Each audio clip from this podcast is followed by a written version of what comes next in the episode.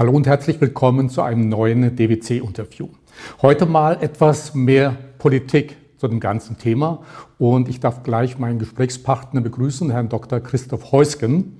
Sie sehen es vielleicht schon bei mir oder in seinem Hintergrund Münchner Sicherheitskonferenz. Sie sind seit 2021 Chef der Münchner Sicherheitskonferenz, davor über 40 Jahre im diplomatischen Dienst äh, gewesen, äh, unter anderem Botschaft in Paris, dann 2017 bis 2021 EU-Botschafter haben Deutschland im Sicherheitsrat vertreten und zwölf Jahre lang haben sie Angela Merkel begleitet, nämlich als außen- und sicherheitspolitischer Berater.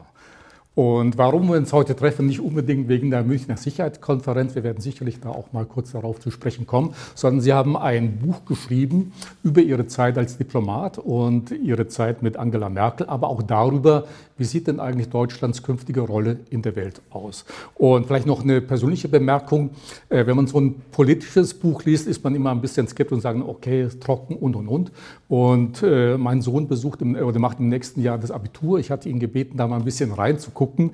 Und er war also wirklich begeistert, angetan. Er sagte, Mensch, diese ganze Politverdrossenheit, die auch gerade bei jungen Menschen ja da ist, das ist mal was anderes. Das macht Spaß, sich mit Politik, mit Außenpolitik, Diplomatie auseinanderzusetzen. Also insofern freue ich mich, dass Sie mal ein etwas anderes Buch geschrieben haben. Vielleicht starten wir einfach mal so ein bisschen mit der Vergangenheit äh, im diplomatischen Dienst. Es, man spricht immer von der Kunst der Diplomatie.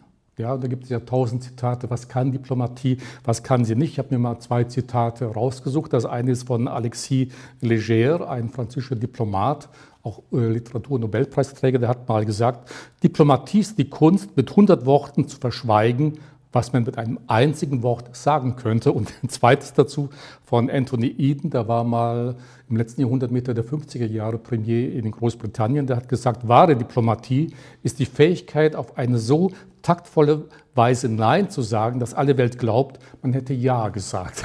ist das auch Ihr, ja, Ihre Erfahrung? Muss man tatsächlich so ein bisschen, ist das Diplomatie im weitesten Sinne?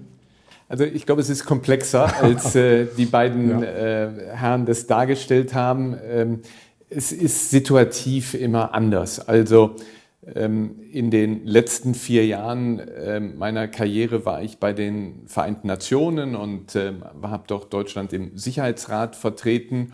Und dort ist sehr viel auch Schaufensterpolitik.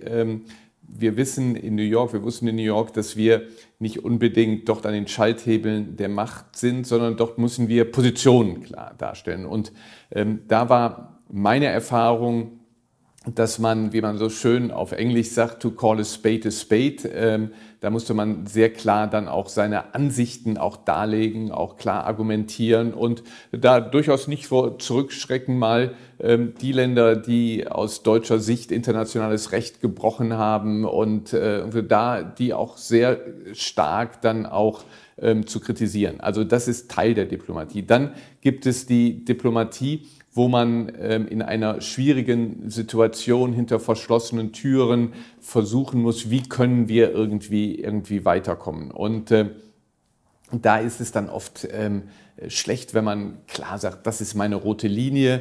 Ähm, äh, da, das, das ist dann schwierig in Verhandlungen, äh, weil der Gegner dann das oder der, das Gegenüber das Gleiche sagt. Da müssen Sie sehen, wie weit können wir weiterkommen.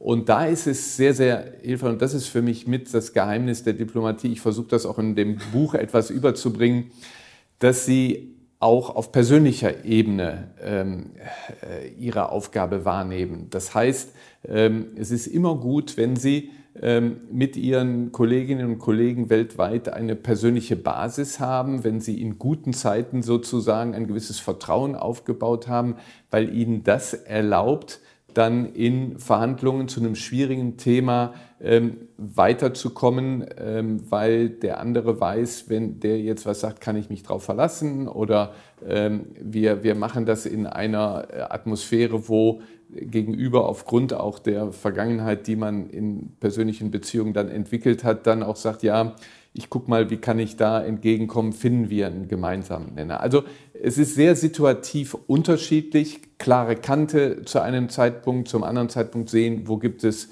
ähm, ähm, wo, wo kann man ohne zu klar zu sein, wo, wo kann man irgendwie Kompromisse ausdrücken. Alles zu seiner Zeit. Äh, Sie hatten ja auch Deutschland im Sicherheitsrat vertreten ja. und ja häufig auch sehr viel Kontra gegeben gegenüber Russland oder ja. China. Ja. Äh, wenn das mal vorbei ist oder wenn man dieses, äh, diese Auseinandersetzung hatte, wie geht man dann miteinander um? Zeigt man dann immer noch Respekt oder geht man einfach so an dem anderen vorbei? Denn das ist ja dann so eine Balance irgendwie. Genau, also das ist sehr unterschiedlich. Übrigens, ich will das sagen, das war nicht nur Russland und China, sondern ich war dort im Sicherheitsrat auch zu einem Zeitpunkt, als die Trump-Administration an der Macht war. Und da habe ich dann auch, wenn die Trump-Administration bei bestimmten Fragen gegen internationales Recht verstoßen hat, habe ich auch die Amerikaner sehr stark kritisiert. Ich sage das deswegen, weil diese klare Haltung gegenüber Amerika, aber auch Russland und China ähm, dann sehr viel Sympathien eingebracht hat, auch beim sogenannten globalen Süden, weil Sie sehen, hier ist einer, der legt keine doppelte Standards an, sondern der ist, ähm, der ist geradlinig, vertritt seine Position. Das ist übrigens etwas, was ich glaube, auch was Deutschland machen sollte. Zu Ihrer Frage, es ist unterschiedlich. Also es gibt die Diplomaten, ähm, die es verstehen, dass man ähm, austeilt, die auch selbst austeilen, aber dann ist man ähm, während, also es gibt einen Diplomat, Nationalität will ich jetzt nicht nennen, aber den habe ich schwer angegriffen und gleichzeitig hat er mir eine SMS geschickt, wie ist das, sehen wir heute Abend da, ich habe hier irgendwie einen, tollen äh, Flasche Wein, sollen wir die zusammen machen, während wir uns im Sicherheitsgrad angriffen. Ja. Also das gibt es. Es gibt andere, die nehmen das dann persönlich und ähm, wenn man sie angegriffen hat und anschließend reden sie nicht mit einem. Auch da ist unterschiedlich, ähm, wie, man, wie man miteinander umgeht. Was waren denn so die beeindruckendsten Stationen mit Angela Merkel? Von 2006 äh, bis 2017 waren Sie ja außenpolitischer, sicherheitspolitischer Berater. Gibt es da so ein, zwei Highlights, wo Sie sagen, okay, die waren besonders prägend, auch heute noch?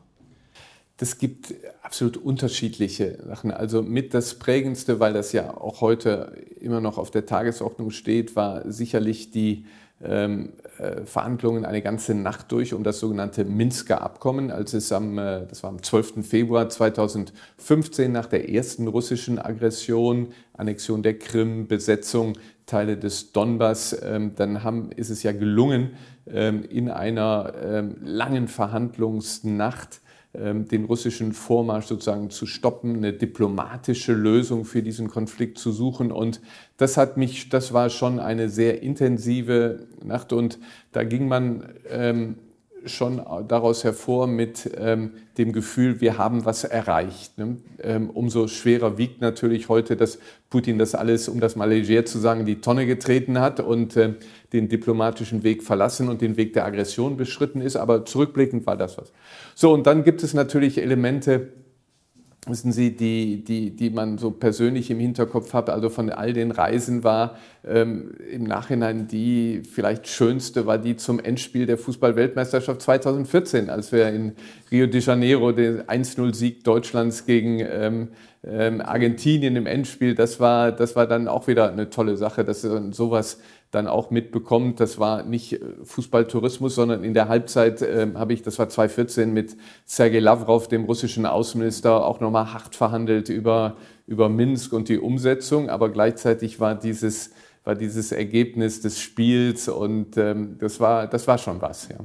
Äh, wer waren denn so die ein, zwei beeindruckendsten Persönlichkeiten, die Sie getroffen haben? Auch Putin dabei? Nicht als beeindruckender, sondern überhaupt als Gesprächspartner für Sie? Also, Hatten Sie Gelegenheit mit Ich habe mit Putin oft geredet. Er ähm, spricht ja hervorragend Deutsch und ähm, dadurch, dass die Kanzlerin bei allen Gesprächen, auch ähm, äh, mit Putin im kleinsten Kreis, immer Wert darauf gelegt hat, dass jemand mitkommt. Das war in den meisten Fällen in diesen Zeiten, in der ich bei ihr gab, ich. Und ähm, sie hat das gemacht, weil sie nicht wollte, dass hinterher irgendwie ein, ein, ein unterschiedliches Narrativ über das Ergebnis eines Gesprächs verbreitet wird. Sie hatte sozusagen immer einen Zeugen dabei. Und da habe ich Putin dann kennengelernt, aber nicht ähm, schätzen gelernt. Ich habe in Putin schon gesehen, das ist ein gewiefter Politiker, ein, einer, wo man weiß, er, er kommt aus dem KGB, er hat die ähm, äh, er hat auch die Methoden des KGB ähm, dann auch verinnerlicht. In dem Buch beschreibe ich, wie er die Geschichte mit dem Hund, ähm, wo wir beim ersten Antrittsbesuch waren wir in Moskau und äh, ähm, die Kanzlerin war kurz vorher, oder nicht kurz vorher, aber war vorher von einem Hund gebissen worden. Dann habe ich den, meinen großigen Kollegen gebeten, beim Antrittsbesuch der Kanzlerin im Kreml, möge er doch seinen Hund möglichst nicht mitbringen. Das hat Putin dann auch nicht getan. Er hat aber zur Provokation einen Plüschhund auf den Stuhl gesetzt. Ne? Und ähm, den durfte ich dann anschließend äh, durch den Kreml tragen und vor den feixenden Journalisten dann mitnehmen. Ähm, so, und dann hat er ein Dreivierteljahr später, als die Kanzlerin in Sochi war, ähm, da habe ich vorher den Anruf nicht gemacht und ähm, da kam sie rein in einen Saal, da lassen die Journalisten, kam rein, Putin war nicht da, aber sein Hund stand da. Ne? Und das war die typische Handelsweise eines, ähm, eines KGB, ein äh, Menschen, der versucht, den anderen einzuschüchtern oder ihn zu erwischen in einer Situation der Schwäche und so. Die Kanzlerin hat das meisterhaft dann bewältigt, hat dem Hund gesagt, er soll sich da gefälligst um die Journalisten kümmern und nicht um sich und so. Und ähm, so, das sind so Situationen. Also ihn habe ich nicht geschätzt. Ähm, äh, er hat mich dann auch mal, als ich äh, bei harten Verhandlungen äh, ihn dann auch mal kritisiert, die Kanzlerin hat uns Beratern auch gelegentlich mal das Wort erteilt, hat er mich als Halunke bezeichnet, weil ich ihn irgendwo ähm, anscheinend erwischt hatte äh, bei einer Sache, wo er die Wahrheit verdreht hat. Nein, beeindruckt haben mich, ähm, beeindruckt hat mich der amerikanische Präsident Obama, der ähm, schon eine großartige Persönlichkeit war, der die Kanzlerin sehr geschätzt hat, der auch durchaus ähm, dann zum Beispiel bei den Minsk-Verhandlungen 2014, 2015 gesagt hat, die Kanzlerin übernimmt Führung und wir machen das, begleiten das. Wir haben sehr, sehr eng zu, zusammengearbeitet und das war jemand auch, übrigens wie die Kanzlerin auch, der dann ein Auge hatte für, für Mitarbeiter und ähm, der dann auch jeweils mit Mitarbeitern gesprochen hat, die Wertschätzung ausgedrückt hat und äh, das, das fand ich immer sehr, sehr angenehm, mit, mit Präsident Obama äh, zusammenzukommen. Wie geht man als Berater einer Kanzlerin damit um, wenn man weiß, okay, die äh, Kanzlerin hat die und die Meinung, man selber hat vielleicht eine ganz andere Meinung oder sieht diese Situation, wie gehen Sie damit um oder gab es solche Situationen, was haben Sie dann gemacht?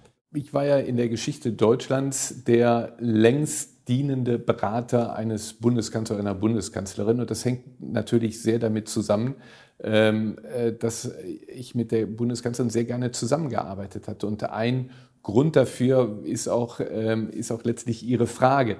Denn die Kanzlerin hat schon Wert darauf gelegt, dass ihr auch durchaus Ansichten, die mit ihrer eigenen nicht ähm, konkurrent waren, zu hören. Sie äh, war ja Wissenschaftlerin in ihrem früheren Leben in der DDR und sie hatte diesen wissenschaftlichen Angang an viele Probleme, sodass man auch durchaus ihr dann mal sagen konnte, ähm, so und so sehe ich das. Und sie hat oft dann zugehört, dann oft und hat es umgesetzt. Ähm, ähm, oft hat sie es nicht gemacht, aber das habe ich sehr geschätzt. Und das ist auch der Unterschied zu einer Diktatur. Ich glaube auch, dass äh, Putin diese Aggression gegen, gegen die Ukraine und diesen sinnlosen Krieg angezettelt hat, weil ihm niemand in seinem Umfeld gesagt hat, pass auf, deine Annahmen von der Stärke der russischen Armee ist falsch, deine Annahme von der Widerstandskraft der Ukrainer ist falsch, ähm, deine Annahme davon, wie ähm, die Europäer und Amerikaner eine angegriffene Ukraine unterstützen werden, ist falsch. Und so ist er in diese Sackgasse äh, gegangen, wo er für sein Land ja, ähm, für die Ukraine in erster Linie, aber auch für, seine, für sein Land ähm, äh, wahnsinnig viel Nachteiliges äh, bewirkt hat. Ich glaube, das hängt damit zusammen, dass ähm, in Demokratien eben ähm, durch eine wache Öffentlichkeit, ähm, auch in Regierungen, durch Koalitionen dann Politiker ähm, sehr viel besser informiert, in der Regel Entscheidungen treffen als in Diktaturen.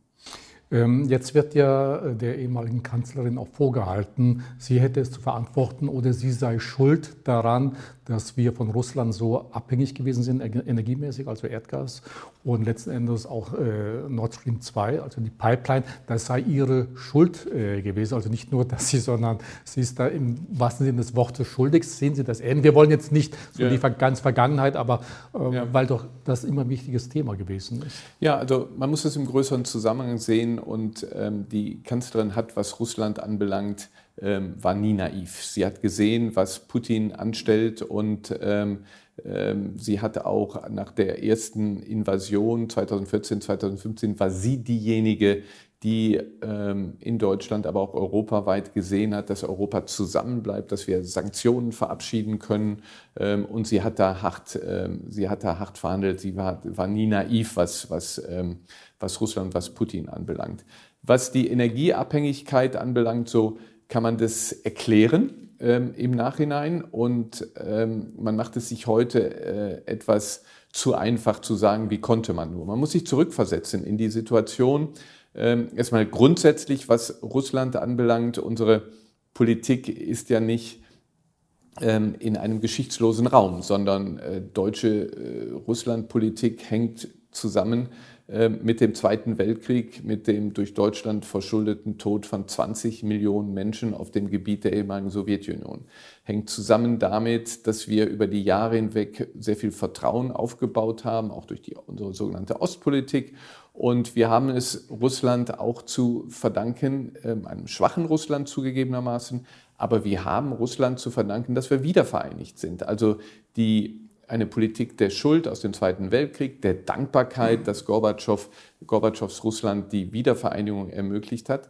Dann die Geschichte der, auch der Bundesrepublik Deutschland über Jahrzehnte hinweg, von Franz Josef Strauß angefangen, wo, wir, ähm, äh, wo es mit dem Erdgasröhrengeschäft, wo man gesagt hat, wir bekommen Wandel ähm, durch Handel hin. Da haben viele in Deutschland äh, dran geglaubt. Und vor diesem Hintergrund ist dann 2015 die Entscheidung getroffen worden zu Nord Stream 2.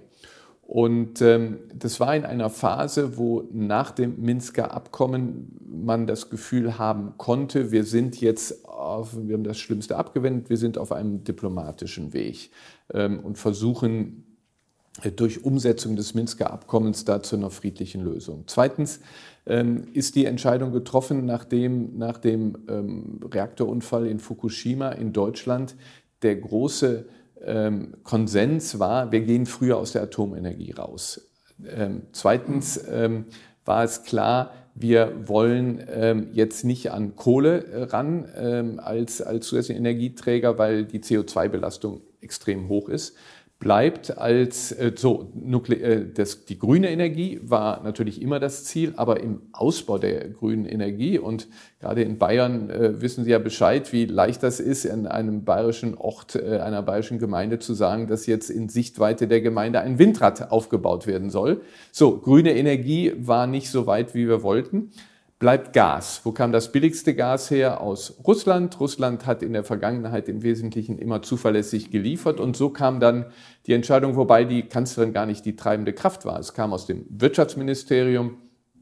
Ähm, der ähm, seinerzeitige ähm, SPD-Vorsitzende und Wirtschaftsminister Gabriel hat sehr gedrängt, die deutsche Wirtschaft stand dahinter, ähm, deutschen Bundesländer, äh, Mecklenburg-Vorpommern war sehr stark dahinter. Und dann hat die Kanzlerin das die da neutral sozusagen zu eingestellt war, gesagt, okay, wenn das mit Europarecht vereinbar ist, gehen wir in Richtung Nord Stream 2. Die Europäische Kommission hat mit einigen Auflagen das dann gesagt, dass das, das geht in Ordnung.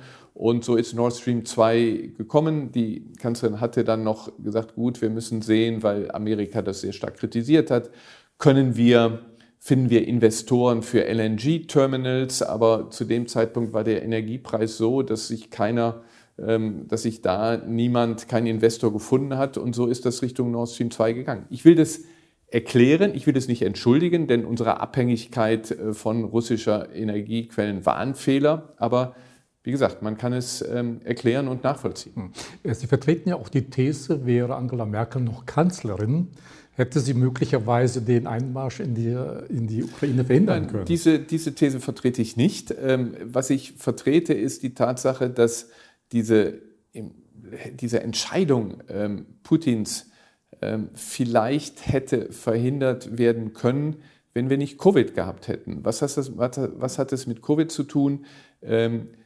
Seit 2020 war Putin völlig alleine. Er war isoliert. Er hatte sich in ein, seine, seine Datsche da in seine Residenz außerhalb Moskaus zurückgezogen, hat keine Besucher empfangen.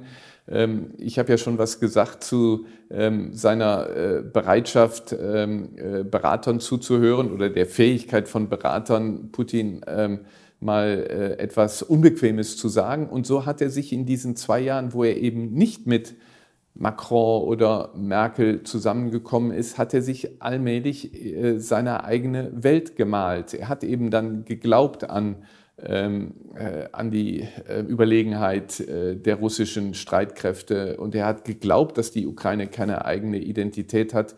Und da hätte vielleicht schon etwas ähm, verändert werden können, wenn in der Zeit er mal mit Angela Merkel, die mit ihm immer Tacheles geredet hat, einen Realitätscheck gemacht hat. Das ist nicht erfolgt.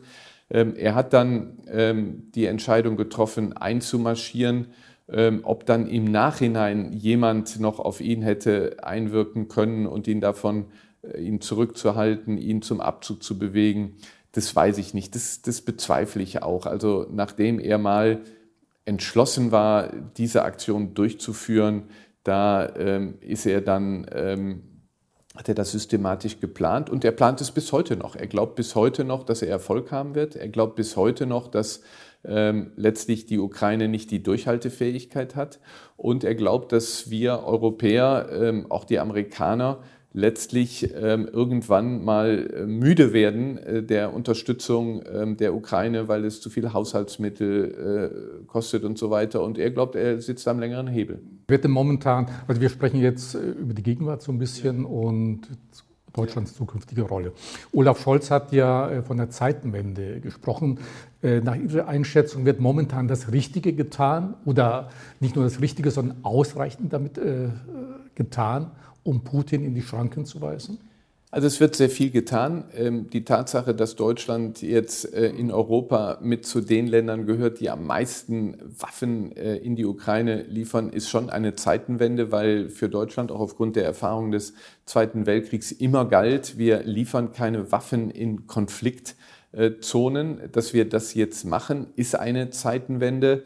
Ähm, auch dass das äh, Sondervermögen äh, 100 Milliarden für Rüstungsausgaben äh, vorgesehen worden ist, ist äh, eine Zeitenwende. Ähm, was ich etwas kritisiere, ist die Umsetzung und die Dauer ähm, äh, äh, der, der Umsetzung. Wir sehen ja im Hinblick auf die Ausstattung der Bundeswehr, auf die ähm, äh, darauf, dass, das alles so wahnsinnig langsam geht, dass da noch keine Zeitenwende äh, stattgefunden hat, was die äh, Beschleunigung der Beschaffung anbelangt. Und ähm, wir haben alle gehört, was der Inspekteur des Heers gesagt hat. Wir sind blank und ähm, ich glaube, dass da zu langsam in der Umsetzung etwas ist. Wir werden es jetzt sehen, auch bei der Haushaltsaufstellung für den Haushalt 2014, 2024, ob ähm, der Beschluss von 2014 der NATO, nämlich dass alle NATO-Staaten zwei Prozent des Bruttosozialprodukts für Verteidigung ausgeben, ob das in Deutschland jetzt langsam erreicht wird. Und äh, da bin ich etwas skeptisch, ähm, äh, dass da ähm, der Bundeskanzler ähm, wirklich ähm, die Durchsetzungskraft haben wird in Anbetracht der vielen Forderungen, die von allen Ressorts kommen, ähm, dieser Forderung tatsächlich Priorität einzuräumen. Also da wünscht man sich, äh, wünscht man sich noch mehr ähm, Zeitenwende in der Praxis. Wo sehen Sie denn Deutschlands zukünftige Rolle in der Welt? Sie sagen ja auch, Außenpolitik müsste neu gedacht werden. Wir wollen ja auch nicht zerrieben werden zwischen China und äh, den USA. Was muss passieren? Wie sehen Sie ja, also Deutschlands müssen, Rolle? Deutschland ist die viertstärkste Wirtschaftsnation der Welt. Ich habe in New York bei den Vereinten Nationen auch erlebt, auch durch die durchaus klare ähm, Ansage, die ich dem Sicherheitsrat dann ähm, bei äh, Streitpunkten gemacht habe, dass wir sehr viel ähm, Zuspruch haben. Viele Länder sagen, ihr seid ein Land von der Größe, ihr könnt euch das erlauben, wir können das nicht. Und ich glaube, dass wir ähm, aufgrund unseres Rufes, wir sind zweitgrößter Geber von Entwicklungshilfe, zweitgrößter Geber humanitäre Hilfe, zweitgrößter Geber zum UN-System, dass da sehr viel Goodwill ist ähm, und dass wir das nutzen sollten, indem wir uns stärker engagieren. Und ähm, aus meiner Sicht müssen wir natürlich innerhalb Europa unsere Hausaufgaben machen. Wir müssen sich in Deutschland und Frankreich, muss es, äh, das ist die Lehre der Geschichte, die Lehre der Bundesrepublik Deutschland, ein französischer Präsident, ein deutscher Bundeskanzler müssen, auch wenn sie sich persönlich vielleicht nicht mögen oder unterschiedlichen Charakter sind, sie müssen zusammenarbeiten. Wir müssen gucken, dass, und Deutschland hat die Aufgabe, Europa zusammenzuhalten. Wir müssen sehen, wie wir das transatlantische Verhältnis gut. Und da sind die Gespräche, das Verhältnis Biden-Scholz ist gut und wichtig, dass das so ist. Ähm, aber wir müssen darüber hinausgehen. Und ähm, ich glaube, dass das noch nicht völlig angekommen ist, dass wir in einer neuen Welt leben, wo der sogenannte globale Süden sehr viel selbstbewusster ist, wo wir im globalen Süden auch erleben, dass Chinesen und Russen mit ihrem sogenannten Narrativ ähm, sehr viel ähm, weiter schon gekommen sind als wir. Und da müssen wir aufpassen. Wir können nicht mehr ähm, davon ausgehen, dass wir durch gelegentliche Besuche oder mal einen Gipfel und ähm, dann mal Einladungen, dass wir nachhaltig einen größeren Einfluss im globalen Süden haben. Da müssen wir umdenken. Wir müssen sehr viel präsenter sein. Wir müssen die verschiedenen Instrumente, über die wir verfügen, was ähm, unsere Beziehungen mit den Ländern des globalen Süden anbelangt, wir müssen diese Instrumente sehr viel stärker zusammenfassen. Also Entwicklungszusammenarbeit, äh, Außenpolitik, Handelspolitik. Wir müssen mit der Wirtschaft zusammenarbeiten, wenn wir effektiv den Klimawandel bekämpfen wollen, der im globalen Süden sehr, sehr ausgeprägt ist, ähm, dann geht es nur, wenn wir die Privatwirtschaft mit reinziehen und ähm, Investitionsfonds und so. Und da muss ein, ein neues Denken. Wir leben noch sehr stark, wir haben noch eine sehr stark versäulte ähm, Außenpolitik und das müssen wir ändern. Noch zwei Fragen zum Schluss, Herr Heusgen. Äh, Taiwan, äh, Frage Taiwan. Der chinesische Chefdiplomat Wang Yi war ja auf Ihrer Sicherheitskonferenz erst im Februar gewesen. Wie schätzen Sie jetzt den Konflikt ein? Ich glaube, Wang Yi wurde ja auch gebeten zu versichern, dass keine Eskalation, keine militärische Aktion äh, stattfindet. Er hat das aber nicht bejaht, sondern eigentlich das Gegenteil. Ja, er hat, er hat damit äh, argumentiert auf der Linie seines großen Meisters. Ähm, der chinesische Präsident hat bei seiner Rede vor dem 20. Kongress der Kommunistischen Partei klar gesagt, erstens, die Einverleibung von Taiwan ist das politische Ziel und zweitens notfalls auch mit militärischen Mitteln. Also das, äh, was Wang Yi gesagt hat, ähm, äh, darf nicht überraschen.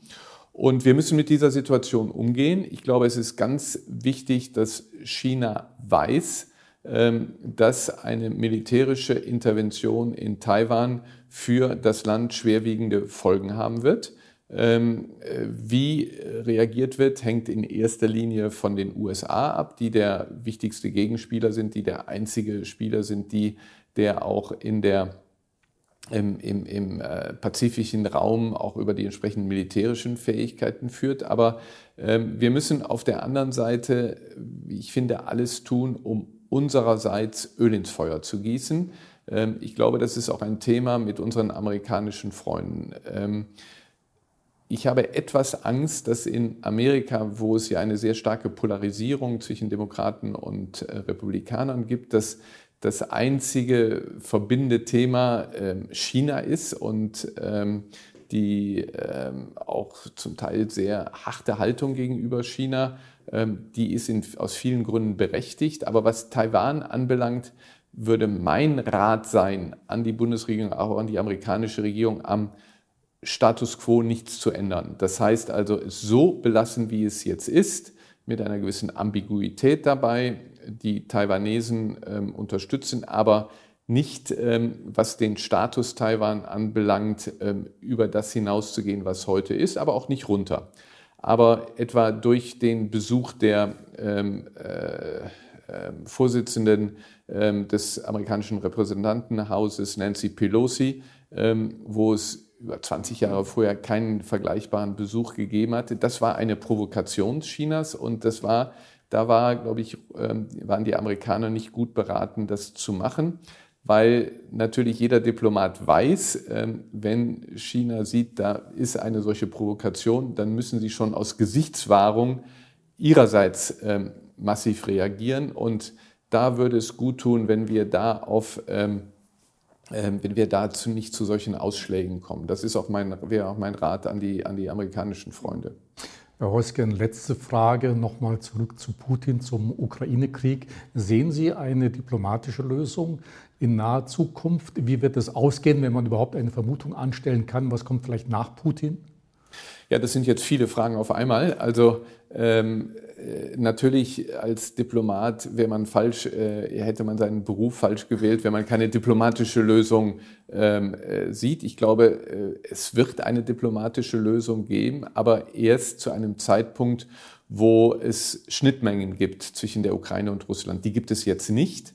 Ähm, wenn Sie sich die ukrainischen Ziele anschauen, nämlich Verteidigung ihres Vaterlandes und Bewahrung der territorialen Integrität und Souveränität, äh, und wenn Sie sich dann anhören, ähm, was Putin sagt, nämlich ähm, äh, der die Identität der Ukraine bezweifelt, der die Eigenständigkeit der Ukraine beenden wird, übrigens dasselbe Russland, was mit darauf bestanden hat, dass 1945 die Ukraine Gründungsmitglied der Vereinten Nationen war. Heute äh, sagt dann äh, Putin, nein, es gibt keine eigenständige Ukraine. Also ähm, da muss irgendwo eine Übereinstimmung sein, dass ähm, Putin erkennt, dass er dieses Ziel nicht erreicht. Und wenn es da eine Schnittmenge gibt, dann muss man wieder verhandeln, vergleichbar zum, zum Minsk-II-Abkommen, wo man irgendwie dann äh, zu einem Ergebnis kommt. Nur, ähm, wir sind jetzt noch nicht, zwei Punkte noch, wir sind jetzt noch nicht so weit.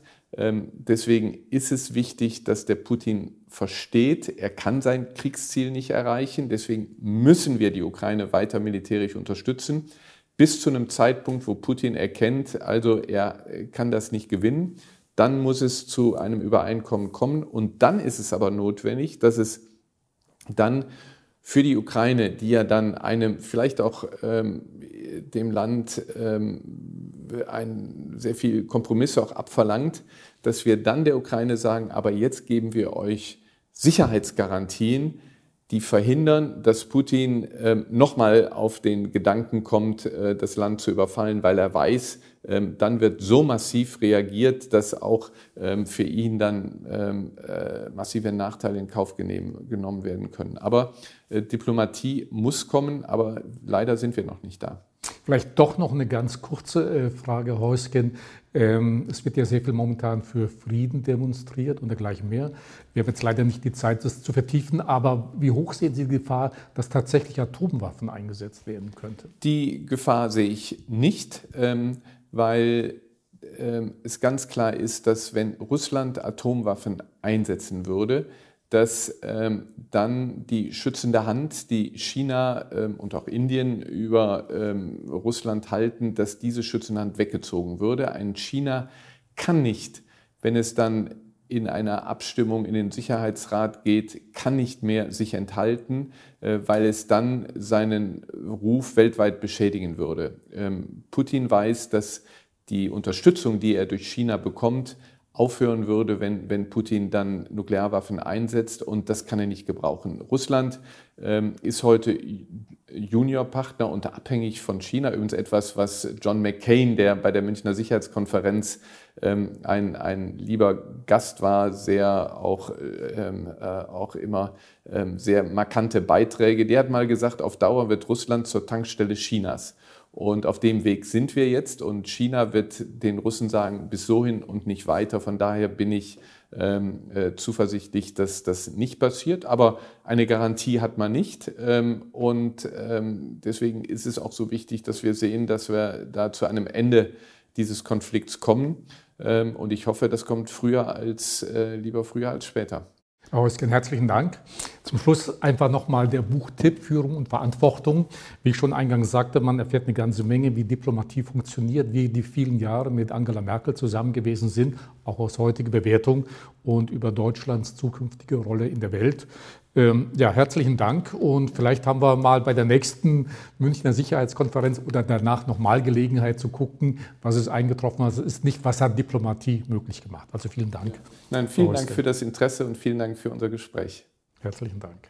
Ja, wie gewohnt mehr Informationen zum Buch und zu Dr. Christoph Heusgen auf unserer Website und herzlichen Dank fürs Zuschauen und Zuhören.